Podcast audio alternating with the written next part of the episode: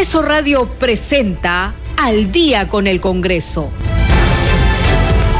Una síntesis informativa del trabajo legislativo, de representación y de fiscalización del Parlamento Nacional.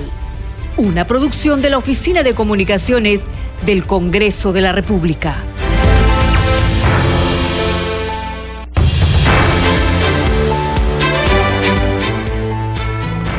La noche con 00 minutos. ¿Cómo están? Bienvenidos al programa Al Día con el Congreso. Les saluda Danitza Palomino. Estas son las principales noticias del Parlamento Nacional. El Pleno del Congreso aprobó por mayoría el proyecto de ley que propone establecer normas para la jubilación de los trabajadores de construcción civil. A fin de fortalecer la lucha contra la corrupción, el Pleno del Congreso aprobó el dictamen mediante el cual se regula los mecanismos para la prevención y mitigación del conflicto de intereses en el acceso y salida de personal del servicio público. Asimismo, la representación nacional aprobó por mayoría el proyecto de ley que declara de interés nacional la creación, construcción e implementación del Parque Científico Tecnológico de Piura en el departamento del mismo nombre. La titular del Parlamento, Mari Carmen Alba, saludó la decisión de la fiscal de la Nación, Patricia Benavides, de abrir investigación preliminar contra el mandatario por el caso de los ascensos militares. Ante el Pleno del Congreso se presentó el ministro del Interior, Mariano González, para informar sobre la detención del colaborador eficaz, Samir Villaverde, en una comisaría de La Molina. Usted está escuchando al día con el Congreso. Siete de la noche con dos minutos. Hay que decir que el Pleno del Congreso hace unos minutos ha aprobado el texto sustitutorio de los proyectos de ley 714 y 2148 que proponen promover medidas de reactivación económica de micro y pequeña empresa de los rubros restaurantes, hoteles y alojamientos turísticos. Vamos enseguida a tomar la señal del canal del Congreso porque se viene desarrollando el Pleno del Congreso. Se ha sustentado el proyecto de ley 2420 que propone la ley que crea el bono de arrendamiento de vivienda para emergencias ya empezó el debate. Escuchemos. Máximo de dos años. Ante una emergencia, la municipalidad distrital elaborará los formularios de campo.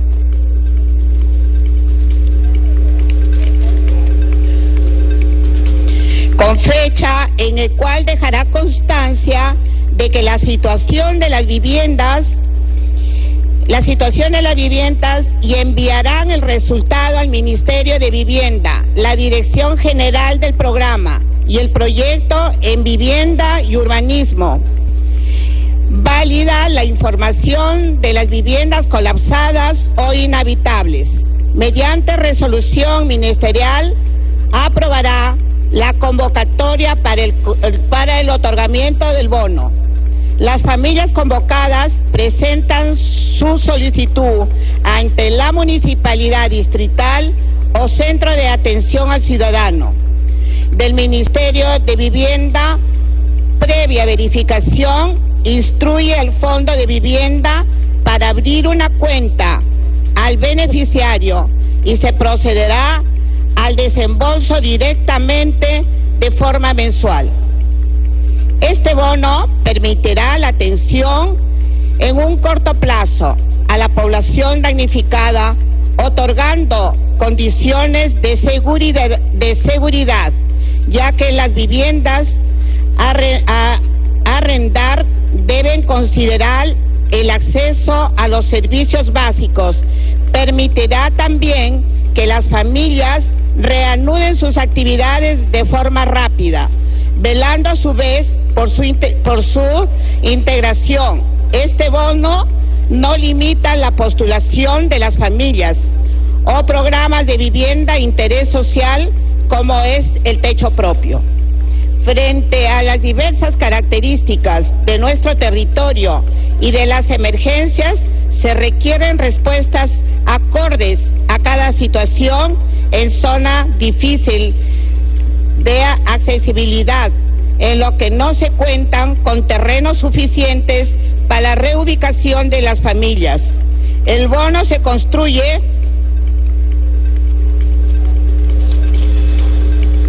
como, como una solución de fácil implementación y que, que además eh, inyectará recursos a las familias y a la economía local. El financiamiento del bono se realizará con cargo al presupuesto institucional del Ministerio de Vivienda, sin demanda recursos adicionales al Tesoro Público.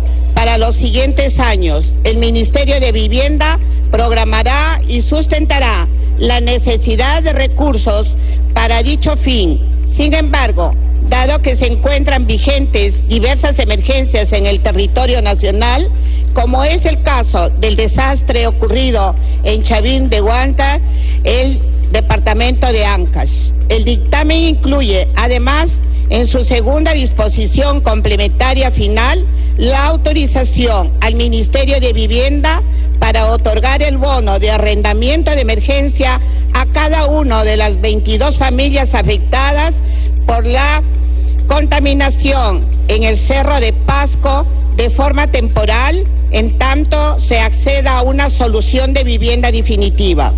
Por las consideraciones expuestas, distinguidos colegas de la representación nacional, solicito su apoyo y aprobación del presente dictamen. Gracias, Presidenta. Siete de la noche con seis minutos era la congresista María Cuña Peralta dando eh, explicaciones, informando, sustentando en qué consistiría este proyecto de ley 2420 que propone la ley que crea el bono de arrendamiento de vivienda para emergencias. Bien, vamos a decir que también hoy día el ministro del eh, Interior, Mariano González, estuvo en el Congreso de la República y representantes de diversas bancadas coincidieron en saludar la presencia del ministro del Interior ante el Pleno del Congreso y al mismo tiempo le solicitaron y exigieron evitar las intromisiones políticas en el trabajo operativo de las fuerzas policiales. Vamos a escuchar una parte de lo que fue esta sesión. Se ofrece la palabra, congresista Williams, tiene usted la palabra. Gracias, señora presidenta. Por su intermedio, saludo al ministro del Interior. Es importante, señor ministro, lo que usted nos acaba de decir al respecto del cuidado del sector.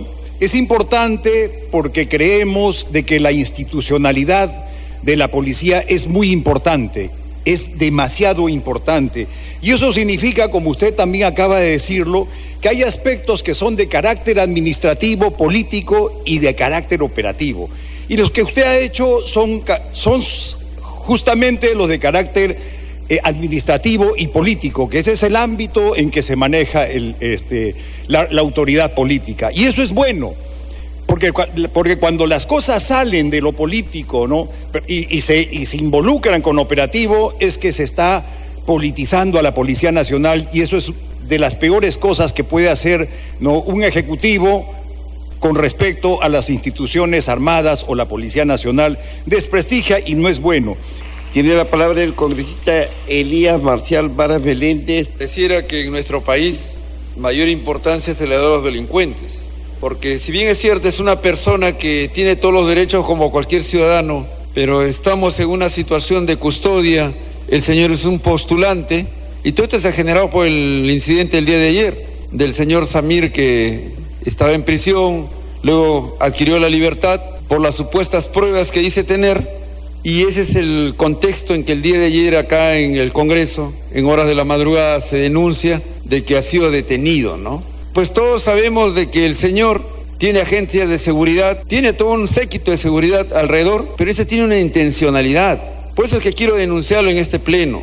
¿Estamos perdiendo la brújula como país o hacia dónde nos quieren llevar? Por ello, las evidencias desnudan toda esta estructura de querer armarla y para poder vincular con hechos que realmente riñen con el tema de la moral y la buena costumbre en la sociedad. El congresista eh, Eddie Martínez.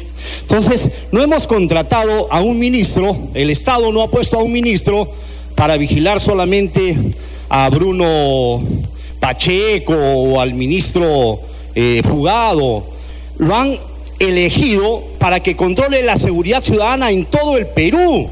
Entonces ya no nos obsesionemos con que tienen que cuidar a, a Samir, a Bruno, a el ministro eh, fugado. A él hay que exigirle que ayude a mejorar la seguridad ciudadana.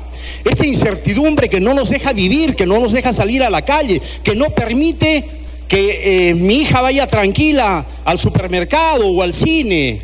Eso es lo que tenemos que pedirle al ministro.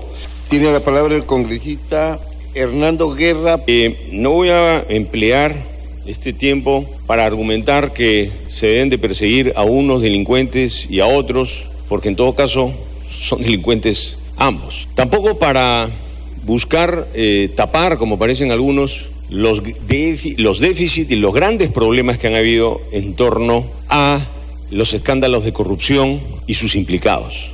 Lo que sabemos todos los peruanos es que hemos tenido ministros que no han cumplido con su labor y que es por esa razón, señor presidente, que está el ministro ahora acá, eh, que se ha sentado y lo sabemos hace poco en el cargo. Nosotros comprendemos que uno tiene que ver, sentarse y tomar las acciones correspondientes.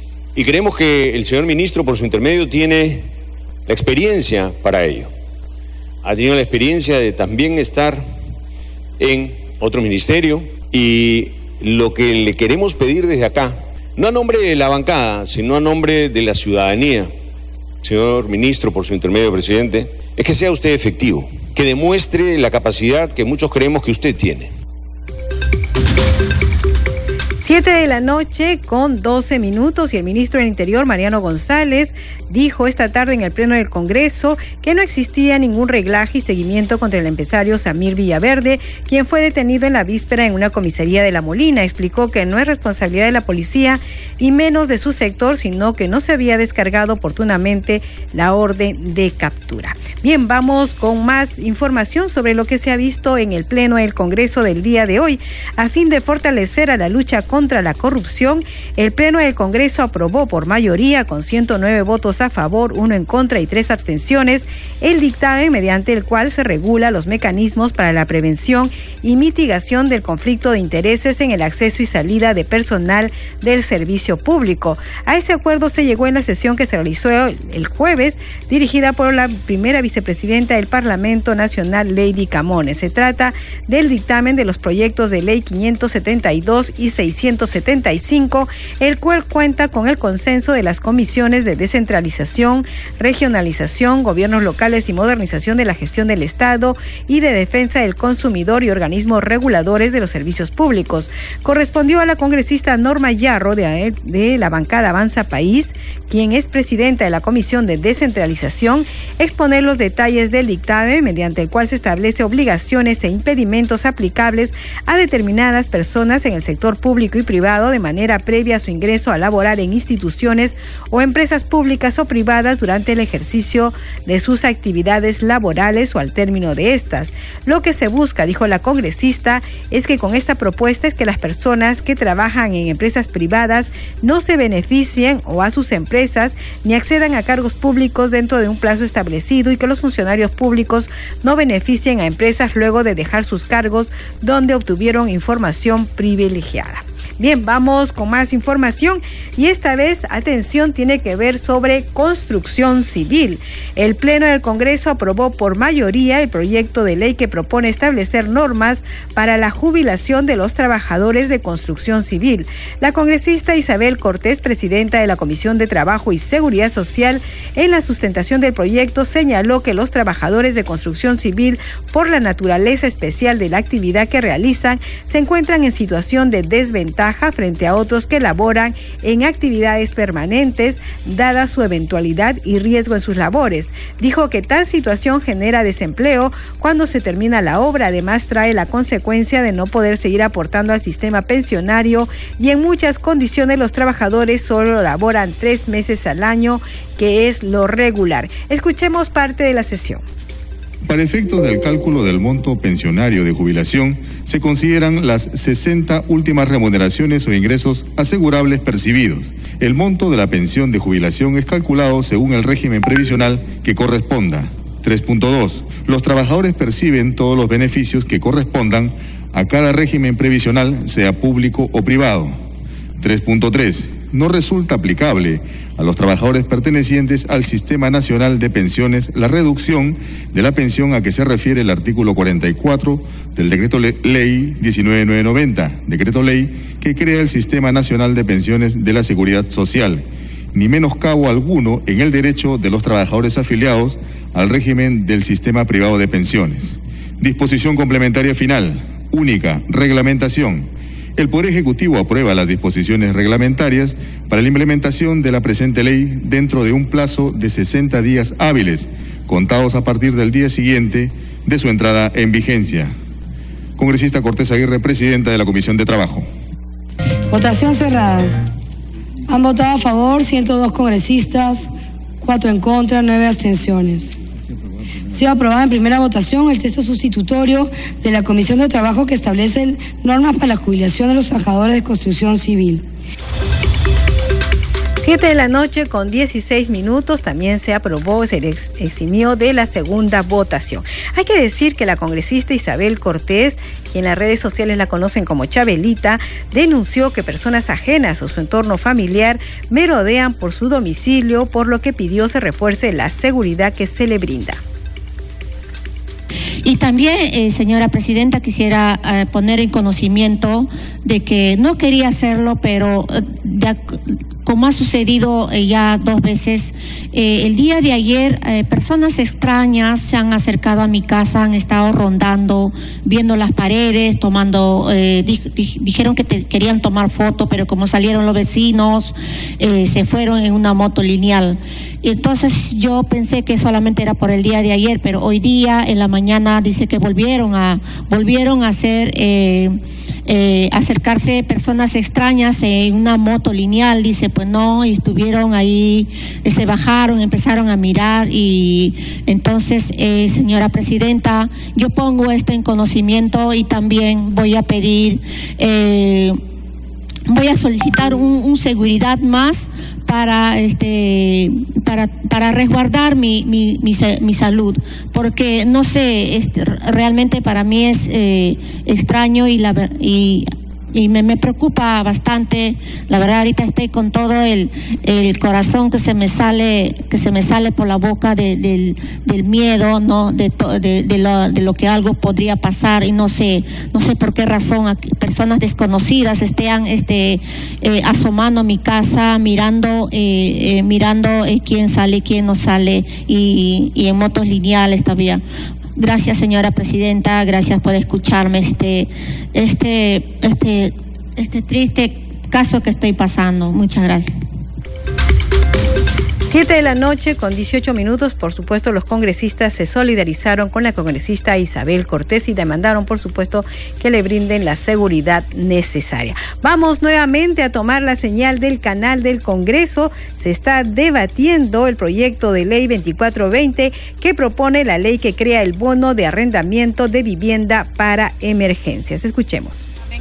El tema de la participación de la Contraloría General de la República y además se considerara cuántos eran los afectados por región y cómo es que el Ejecutivo había previsto en estos criterios de inclusión y exclusión a los damnificados eh, en cuánto tiempo, señora Presidente. Es decir, cuánto es dos años, cómo hay eh, el tema de reinserción laboral, cuándo es que ellos dejan... Está haciendo uso de la palabra la congresista Noelia Herrera. Eso, esos aspectos claves como esos, señora Presidente, no están contemplados y con lo cual esto podría finalmente no llegar a las familias que se necesita que lleguen. En ese tenor esto, señora Presidente, sugiero y pido que se incluya que se ponga el texto sustitutorio tal cual lo había mencionado desde la Comisión eh, de Economía, porque no solo basta las buenas intenciones, sino las acciones como tal. Muchas gracias. Gracias, congresista. Tiene la palabra el congresista Martí Corena. Gracias, señora presidenta. Eh, este es un tema que sí, eh, de alguna manera tenemos que estar de acuerdo todos. Concuerdo con la congresista Norma Yarro sobre el control que debe ejercerse cuando hay un tipo de apoyo como la que estamos haciendo en estos momentos, si se aprueba, como creo que así se va a aprobar. En Ica, por ejemplo, eh, ha habido un incidente lamentable donde aproximadamente 20 familias eh, perdieron toda su vivienda a raíz de un incendio que se generó. Y obviamente en pleno invierno niños, personas mayores, no tenían, digamos, dónde guarecerse por el frío tremendo que hay en Ica en estos momentos. Entonces, yo creo que esto resuelve de alguna manera, de forma inmediata, el tema de la asistencia que el Estado debe brindar cuando ocurren estas situaciones de desastres o cuando hay un sismo o como un incendio. Entonces, esto, señora Presidenta, de alguna manera va a resolver, pero sí también coincido en que hay que hacer un control con respecto, digamos, a que este bono sea aplicado de manera correcta y obviamente no haya los vicios que sí ha habido en otras circunstancias y que obviamente fue materia de cuestionamiento, inclusive de la intervención de Contraloría. Gracias, señora Presidenta. Gracias, congresista. Tiene la palabra el congresista Pasión Dávila. Gracias, Presidenta.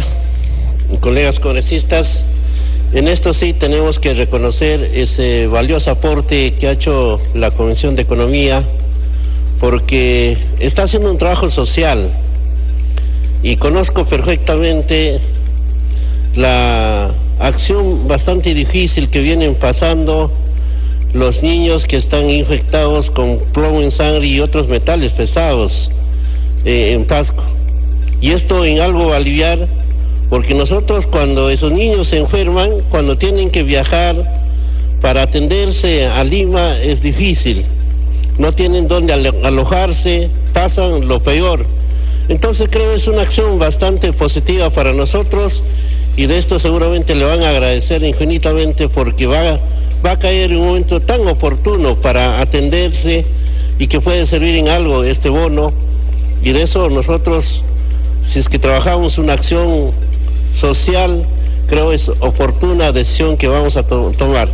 En ese sentido, agradezco una vez más y sigamos trabajando en ese nivel porque eso es lo que esperan la población más necesitada de sus autoridades. Muchas gracias. Siete de la noche con 22 minutos, la presidenta del Congreso de la República dijo que en la última sesión plenaria de la actual legislatura se continuará con el debate de diversos dictámenes, entre ellos el que propone el retorno a la bicameralidad. La última sesión plenaria es la que se está realizando el día de hoy. Tras reconocer que algunos proyectos de ley quedarán pendientes para la próxima legislatura, manifestó que se está dando prioridad a la discusión de aquellos que recomiendan la insistencia de autógrafas de ley por el Poder Ejecutivo y otros temas de urgencia. Agregó que también figura en la agenda el informe final de la Comisión Especial del BRAEN que propone ampliar el plazo de trabajo por un año más, así como el debate y votación del informe final de la Comisión de Fiscalización y Contraloría sobre el caso Zarratea. Escuchemos a la presidenta del Congreso, Mari Carmen Alba. así son los cierres de legislatura. Eh, es más, en esta legislatura hemos tratado de de no trabajar hasta la madrugada, como fue en el Congreso anterior, que 4, 5, 6 de la mañana era, era lo normal. Claro, era una coyuntura difícil también por el tema del COVID, pero igual. Em, ahora estamos semipresenciales, porque también el COVID todavía no se ha ido, ¿no? Pero es normal. Ahora, todos quieren que se apruebe su proyecto de ley y eso es imposible. Eh, ayer han, han pedido muchos para que entren su proyecto de ley en agenda le facilitamos el que entre en la agenda, pero es evidente que va a quedar para la siguiente legislatura, ¿no? Eh, además, si ustedes ven la agenda del día de ayer, hay muchas insistencias porque han sido autógrafas observadas y eso hay que darle prioridad. Hay insistencias, hay reconsideraciones, hay aclaraciones, hay temas más administrativos, informes finales. Hoy día todavía tengo el informe del BRAEM que pide en la comisión eh, mayor ampliación de plazo para seguir investigando. En fin, son temas que siempre se hacen y hay, que, hay que correr con ello. Hoy día yo ya les he dicho que si quieren su proyecto de ley, hoy día tenemos aguadito. Sí, más tarde se verá la bicameralidad, sí, efectivamente se retomará el, debate. Ya todos han, eh, han participado Siempre habrá alguien que quiera participar nuevamente y la presidenta de la Comisión de Constitución, la congresista Patricia Juárez, entiendo, está recogiendo las observaciones de todos y va a presentar un nuevo texto sustitutorio. Siete de la noche con 25 minutos. Hoy día es la última sesión plenaria de esta legislatura. La presidenta, medio en broma, ha dicho que hoy tenemos aguadito. Significa que se va a quedar hasta altas horas de la madrugada. Nosotros vamos informándole de lo que viene sucediendo ahora en el Congreso de la República. Hacemos una pausa y regresamos con más información aquí en Al día con el Congreso.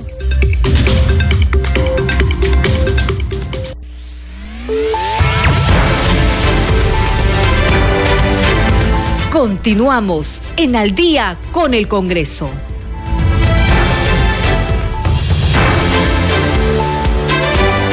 Siete de la noche con 30 minutos. Bienvenidos a la segunda media hora del programa Al Día con el Congreso. Los estamos acompañando en los controles Rafael Cifuentes y en la conducción Danitza Palomino. Vamos con los titulares.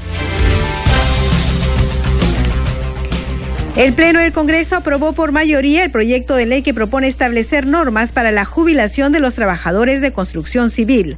A fin de fortalecer la lucha contra la corrupción, el Pleno del Congreso aprobó el dictamen mediante el cual se regulan los mecanismos para la prevención y mitigación del conflicto de intereses en el acceso y salida de personal de servicio público. Asimismo, la representación nacional aprobó por mayoría el proyecto de ley que declara de interés nacional la creación, construcción e implementación del Parque Científico Tecnológico de Piura en el departamento del mismo nombre.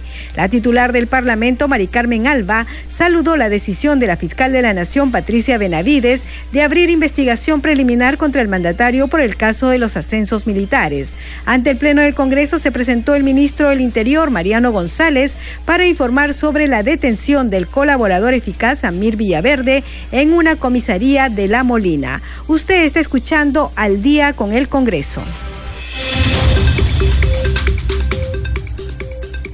Bien, vamos con más información y hay que decir que en el Pleno del Congreso continúa el debate del proyecto de ley que crea el fondo de arrendamiento de vivienda para emergencias, pero vamos con otras noticias, esta vez sobre el uso de Fuerzas Armadas. La representación nacional aprobó por insistencia el proyecto de ley que propone modificar el decreto legislativo 1095 que establece reglas de empleo y uso de la fuerza por parte de las Fuerzas Armadas en el territorio nacional. Escuchemos la sustentación a cargo del congresista José William Zapata. Concluido el rol de oradores, tiene la palabra el congresista William Zapata, presidente de la Comisión de Defensa Nacional.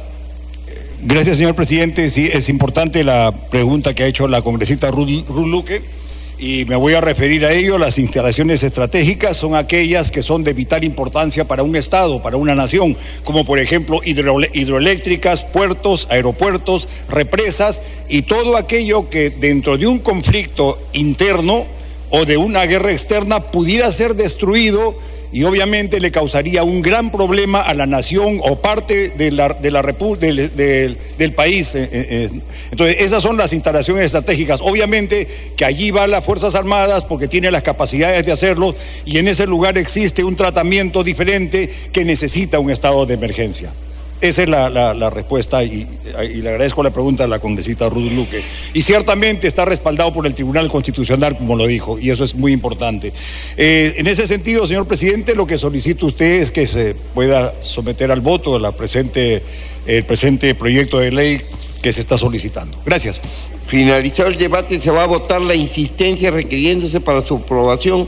Sírvanse marcar su asistencia para proceder a votar. Asistencia cerrada. Han registrado su asistencia 110 congresistas al voto. Votación cerrada. Han votado a favor 85 congresistas, en contra 13, abstención 10. Ha sido aprobada la insistencia en la autógrafa de ley observada por el presidente de la República que modifica los artículos 4, 5 y 21 del decreto legislativo 1095. Decreto legislativo que establece reglas de empleo y uso de las fuerzas por parte de las Fuerzas Armadas en el territorio nacional. Señores congresistas, la aprobación de la insistencia no requiere segunda votación. Siguiente tema.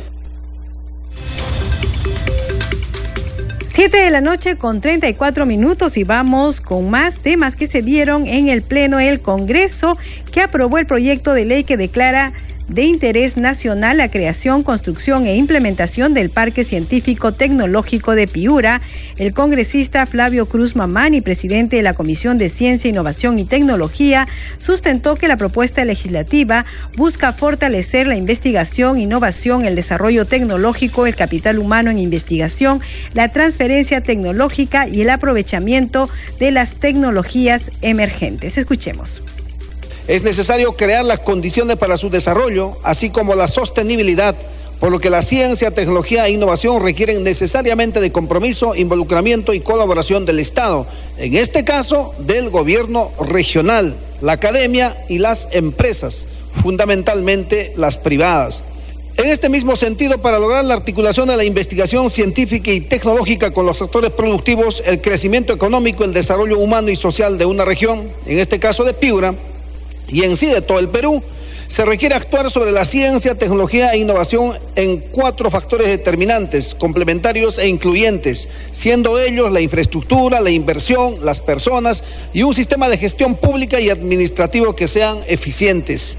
De esta manera se advierte que no será suficiente con destinar ingentes recursos para la ciencia, tecnología e innovación, ni construir únicamente infraestructuras, sino que resulta fundamental generar capital humano altamente capacitado promover la generación de conocimiento vinculado a las demandas sociales, económicas y ambientales, mejorar y fortalecer las capacidades de investigación, desarrollo y transferencia tecnológica de universidades y de los centros de investigación y promover incentivos para la innovación y el emprendimiento de empresas. 7 de la noche con 35 minutos se ha estado debatiendo hasta hace unos momentos en el Pleno del Congreso el proyecto de ley 2420 que propone la ley que crea el bono de arrendamiento de vivienda para emergencias. En este momento se está realizando la votación. Vamos a tomar la señal del Congreso para ver si ya están terminando.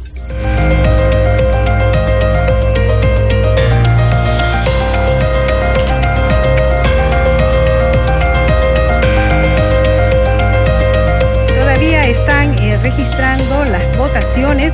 Como ustedes saben, hay un panel siempre en el, el Pleno del Congreso donde se puede ver cuál es el sentido del voto de los congresistas. Hay que decir que se ha dejado en cuarto intermedio la aplicación de la tasa al 8% de IGB para rescate del empleo. El Pleno del Congreso dejó en cuarto intermedio la propuesta que plantea el establecimiento de una tasa especial y temporal del impuesto general a las ventas denominado 8% del IGB para rescate del empleo para las micro y pequeñas empresas dedicadas a las actividades de restaurantes, hoteles, alojamientos turísticos, servicios de catering, servicio de alimentación y concesionario de alimentos. Hay que decir que se había dejado en cuarto intermedio, pero esto ya se votó hace unos minutos y fue aprobado. Es una buena noticia sin duda para aquellas personas que se dedican a las actividades de restaurantes, hoteles, alojamientos turísticos, servicio de catering. En este momento se está registrando la votación para la ley que propone, la ley que crea el bono de arrendamiento de vivienda para emergencias. Sobre este, este voto que les estaba comentando acerca de... Em, la reactivación económica de micro y pequeñas empresas de los rubros restaurantes y hoteles y alojamientos ha sido aprobado el texto sustitutorio.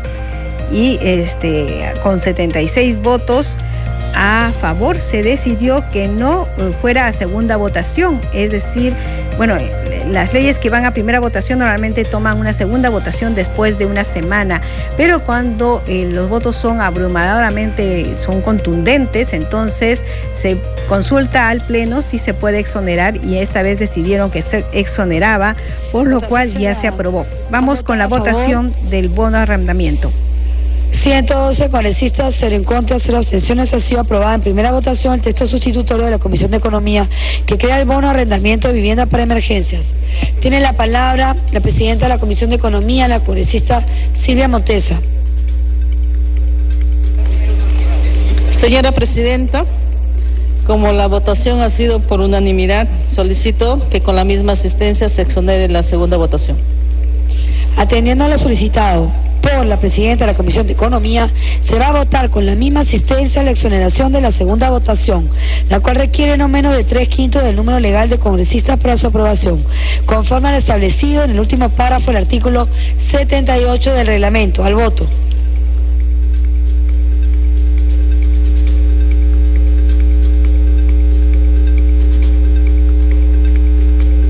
El Congreso de la República. Hay que decir que también el Pleno del Congreso aprobó por mayoría 116 votos a favor, 0 votos en contra y 2 abstenciones el proyecto de ley que propone cambios en la prestación del servicio de transporte regular y especial de personas para Lima y Callao.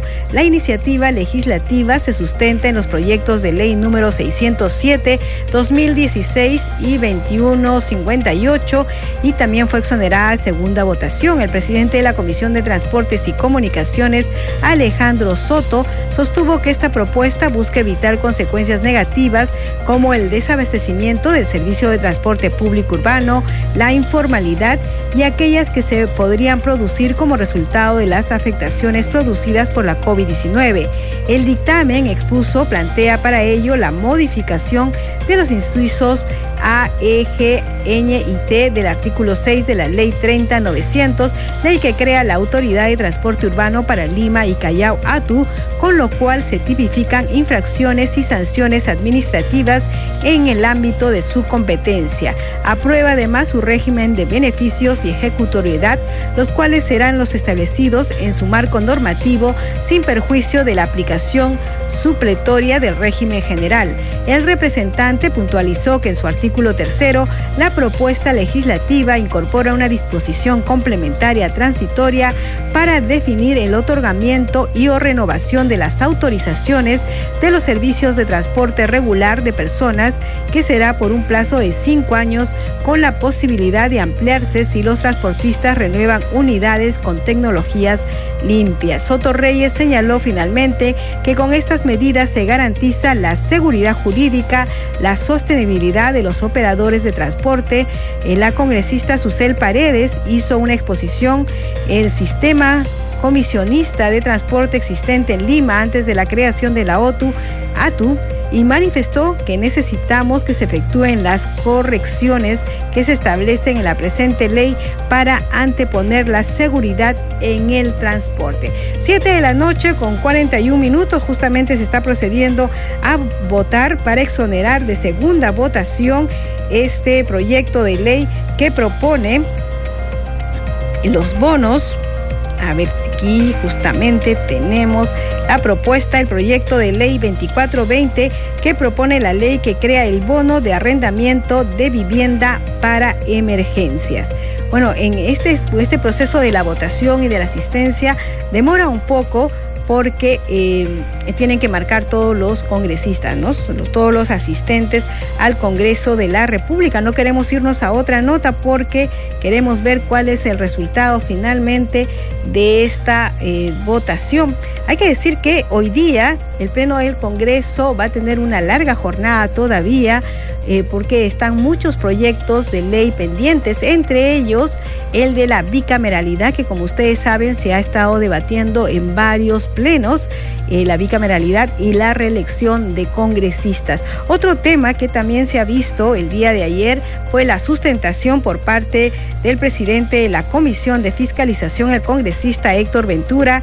Él sustentó el... Em, el informe denominado Zarratea, del caso Zarratea, que como ustedes saben investiga estas reuniones que sostuvo el presidente en sus primeros días de gestión como presidente de la República, se dice el caso Zarratea, porque la casa de Breña, donde eh, él se reunió, queda en el pasaje Zarratea. Bueno, él ayer... Ah, vamos con el resultado. ¿Han votado a favor? 110 congresistas, cero en contra, cero abstenciones. Ha sido aprobada la exoneración de la segunda votación del, del proyecto. Siguiente tema. Reconsideración. Proyecto de ley 714 y 2148. Se propone medidas de reactivación económica de las micro y pequeñas empresas de los rubros restaurantes, hoteles y alojamientos turísticos.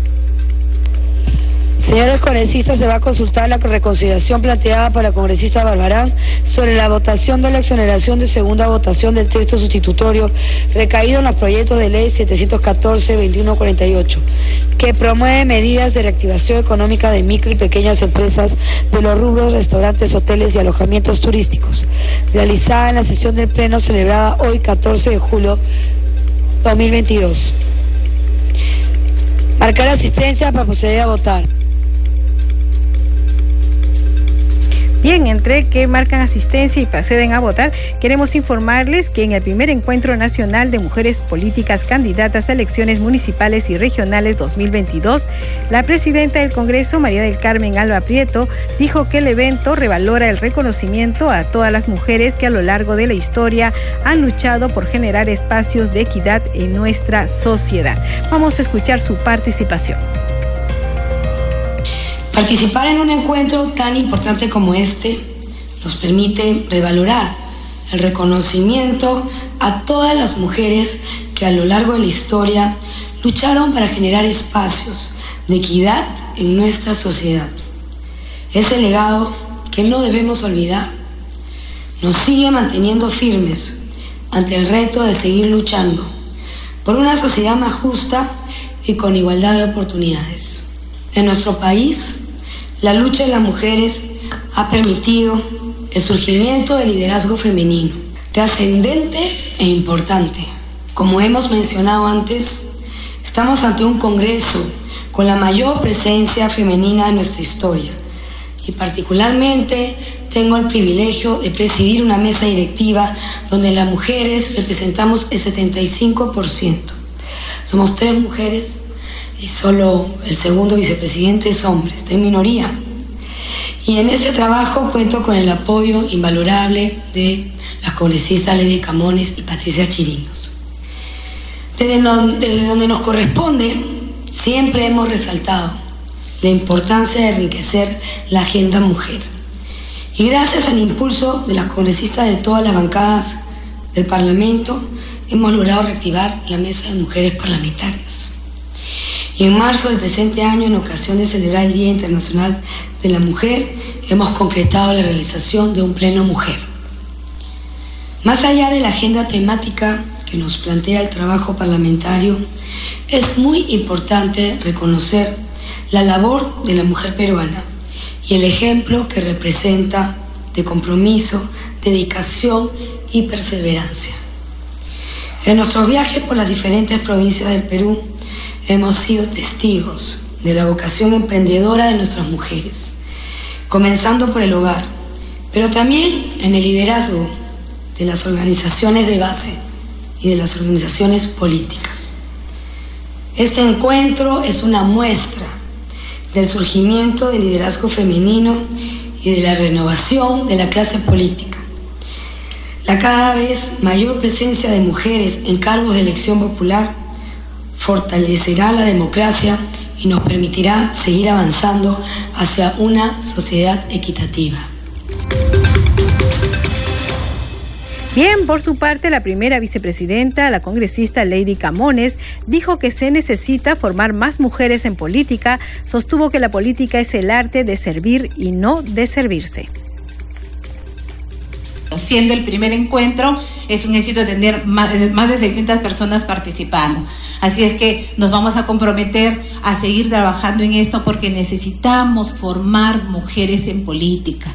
Y no solamente es el tema de, tener mujeres líderes, sino también formarlas en el manejo de la gestión pública. El día de hoy vamos a tener profesionales que les van a comentar cómo es el manejo para que ustedes también lleguen, algunas de repente que aún no, no tienen estos conocimientos básicos, conociendo qué es lo que van a hacer, qué trabajo van a desarrollar. Y también tenemos la presencia de un eh, gerente de la Contraloría General de la República que nos va también en base a su experiencia de fiscalización a contar qué es lo que suele o cuáles son los problemas más graves que suelen suceder en los municipios provinciales, distritales, en los gobiernos regionales, donde de hecho pues eh, todos sabemos pues que a nivel nacional se cometen serios casos de corrupción.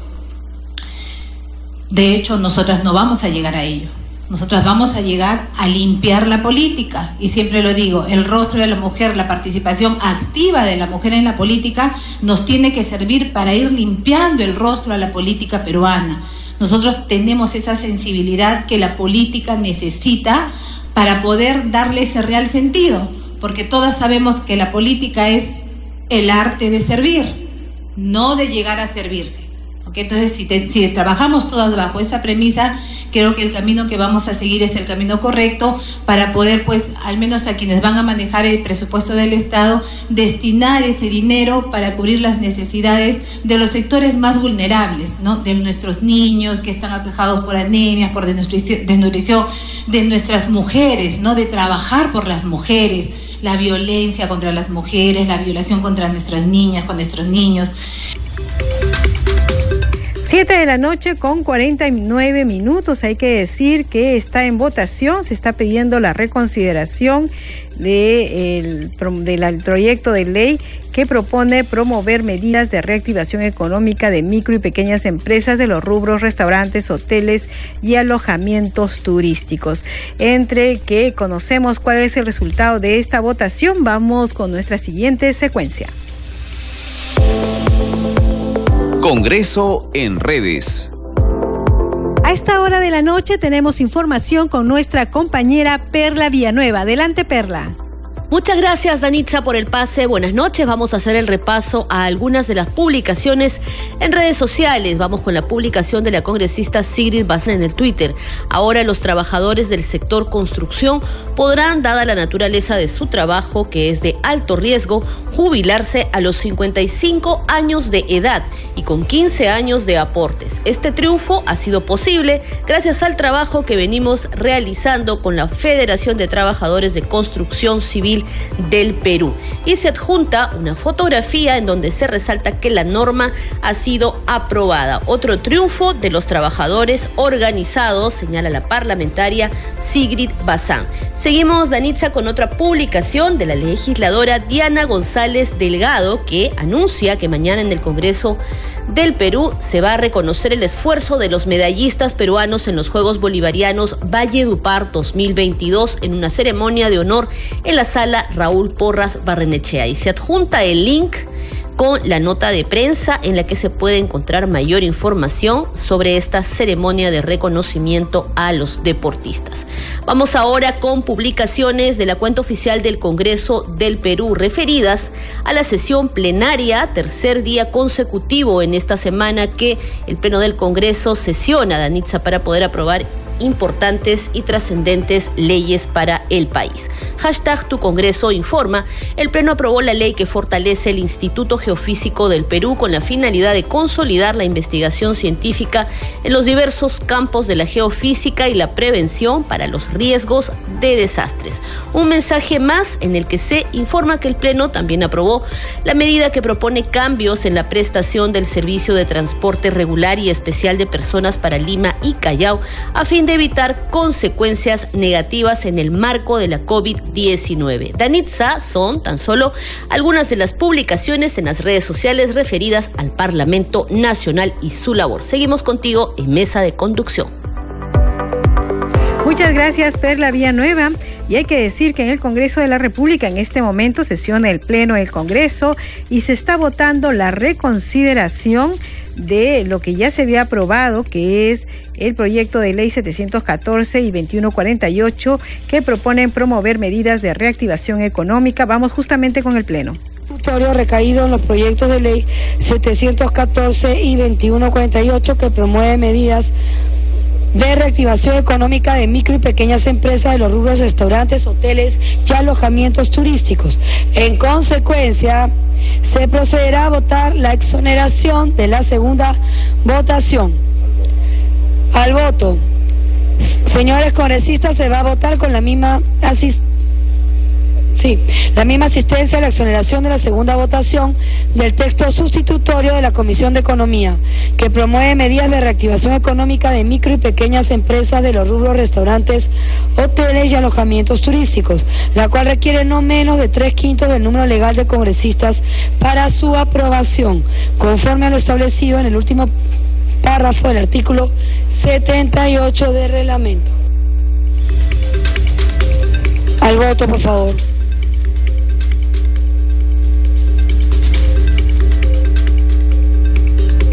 Nuevamente ya eh, aprueben este, este dictamen porque el, voto anterior ha sido favorable. Hay que decir que hoy día también se vería el tema de la bicameralidad y también se debatiría, debatiría el informe final de la Comisión de Fiscalización, el denominado caso Zarratea. A esta hora vamos con los titulares de cierre. El Pleno del Congreso aprobó por mayoría el proyecto de ley que propone establecer normas para la jubilación de los trabajadores de construcción civil. A fin de fortalecer la lucha contra la corrupción, el Pleno del Congreso aprobó el dictamen mediante el cual se regula los mecanismos para la prevención y mitigación del conflicto de intereses en el acceso y salida de personal de servicio público. Asimismo, la representación nacional aprobó por mayoría el proyecto de ley que declara de interés nacional la creación, construcción e implementación del Parque Científico Tecnológico Tecnológico de Piura en el departamento del mismo nombre. La titular del Parlamento, Mari Carmen Alba, saludó la decisión de la fiscal de la Nación, Patricia Benavides, de abrir investigación preliminar contra el mandatario por el caso de los ascensos militares. Ante el Pleno de Congreso se presentó el ministro del Interior, Mariano González, para informar sobre la detención del colaborador eficaz, Amir Villaverde, en una comisaría de La Molina.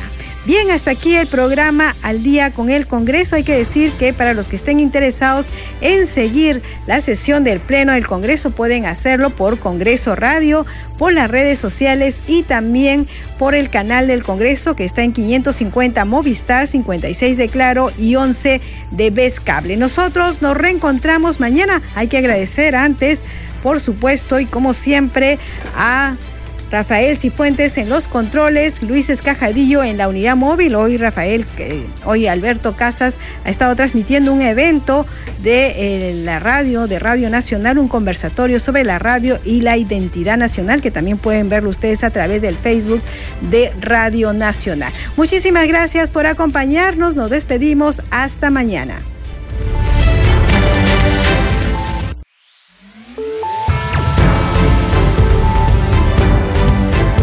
Congreso Radio presentó Al día con el Congreso.